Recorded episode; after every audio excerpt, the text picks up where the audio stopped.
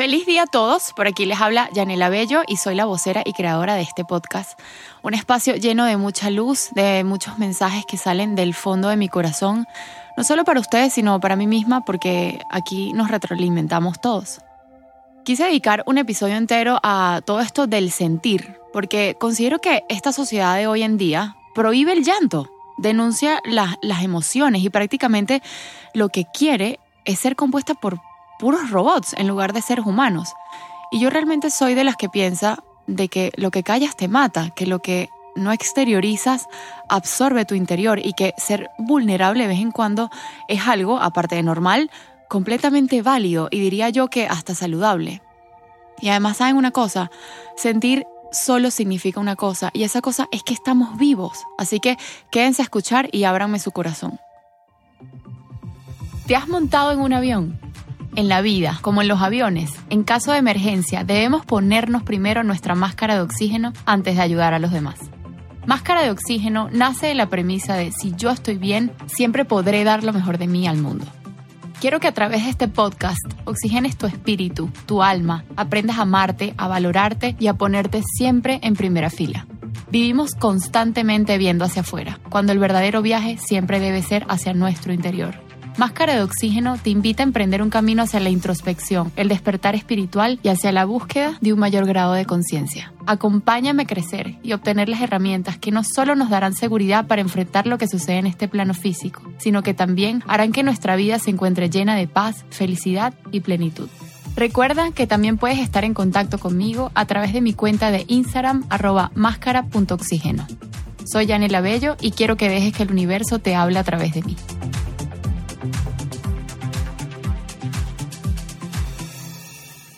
Yo pienso que aquí hay como una mezcla entre ego, costumbres, inseguridad, miedo, en fin, un chorro de emociones que quizás nos protegen a sentirnos rechazados y eso está bien, porque de cierta forma un mecanismo natural del ser humano es buscar pertenecer. El problema está en que nos estamos negando a nosotros mismos al ser víctimas de la sociedad, al dejarnos adoctrinar con reglas absurdas, al no aceptar que no somos robots y que somos seres humanos con sentimientos, con emociones y por supuesto con diferencias entre sí.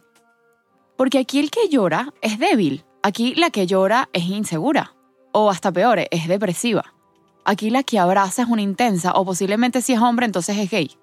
La que vulnerablemente se abre y cuenta una historia que la tiene muy triste es una dramática. Y por supuesto si te sientes triste, solo tienes un día para volver a estar bien. Entonces, en fin, está prohibido sentir. De hecho, desde niños, a los varones más que todo, se les prohíbe llorar. De hecho, les dicen que, que eso es de niñas. Por Dios, ¿qué clase de comentario es este? ¿Qué clase de valores le estamos transmitiendo a nuestros hijos? Yo toda mi vida he pensado que las emociones siempre tienen algo que decirnos y nosotros debemos saber escucharlas, debemos permitirles el espacio que necesitan para liberar su energía y el mensaje que tienen que darnos. E insisto, si las evitamos, si las, las ignoramos, sería como querer tapar el sol con un dedo, evidentemente fracasaríamos. Las emociones, como todo en, esta vida, tienen una función y entre una de, las, de esas funciones está protegernos del dolor, por lo que reprimirlas o esconderlas lo único que hace es impedir que nos protejan de lo que ahora mismo no estamos preparados para afrontar, pero que con la ayuda de ellas podemos hacerlo. Porque, por ejemplo, cuando uno vive un duelo, ya sea un luto o ya sea un duelo amoroso de cualquier otra índole, uno pasa por un proceso que por supuesto toma su tiempo y que cada quien, para, para cada quien es distinto, pero que es un proceso al fin y en ese proceso vivimos muchísimas emociones y si no las vivimos, entonces no podemos avanzar. Miren, hace poco eh, vi un meme que, que realmente me encantó y decía, un corazón muerto es aquel que no late, o también pudiera ser un corazón que solo late. Y fíjense que es un poco lo que yo mencionaba en la, en la intro, que el sentir es parte del vivir y si no sentimos es que estamos muertos. Es muy importante que las lágrimas salgan para regar tu alma. Yo amo llorar y no me da pena decirlo. Siento que cada vez que lo hago y cada vez que me pasa, dreno, me limpio. De hecho, hasta me siento mejor.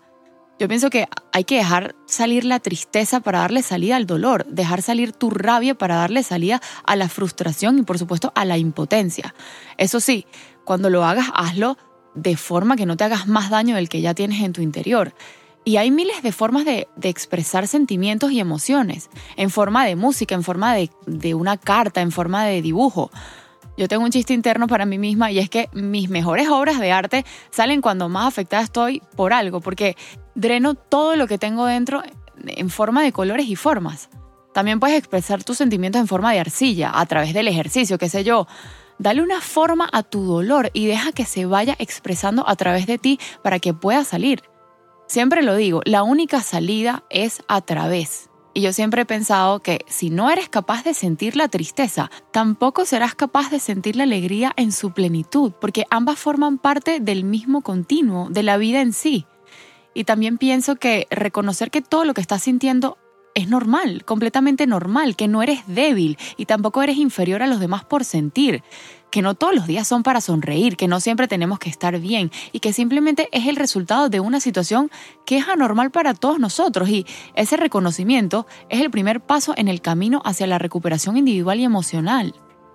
Y que todo se trata de una montaña rusa, porque un día entendí, y por eso lo quiero, se lo quiero transmitir a ustedes el día de hoy, que se puede ser muy feliz, pero que al mismo tiempo tu corazón cargue una tristeza muy grande, que los dos caben dentro de ti y que mientras más espacio le hagas a todo lo que eres capaz de sentir, más puedes transformarlo y transformarte.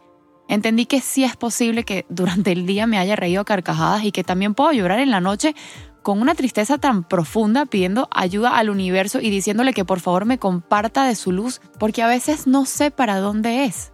Y ya para finalizar, pienso que el mensaje que nos podemos llevar el día de hoy es que sí, queremos comenzar un proceso de recuperación, tenemos que comenzar desde adentro, desde nosotros. Y para lograrlo es importante que reconozcamos nuestras emociones, que las abracemos, que no nos avergoncemos por sentirlas, que dejes salir tu vulnerabilidad y te permitas hablar de cómo te sientes. Bueno, esto ha sido todo por hoy. Les quise dejar un mensaje más corto pero súper poderoso para que les llegue de forma efectiva a sus corazones, a su alma. Así que ya saben, permítanse sentir, no nieguen sus emociones, no se nieguen a ustedes mismos, lloren, sonrían, griten de rabia, griten de emoción, rían a carcajadas, vuelvan a llorar. Eso solo significa que estamos vivos. Los quiero mucho y los espero en el próximo episodio o hasta que nos volvamos a encontrar.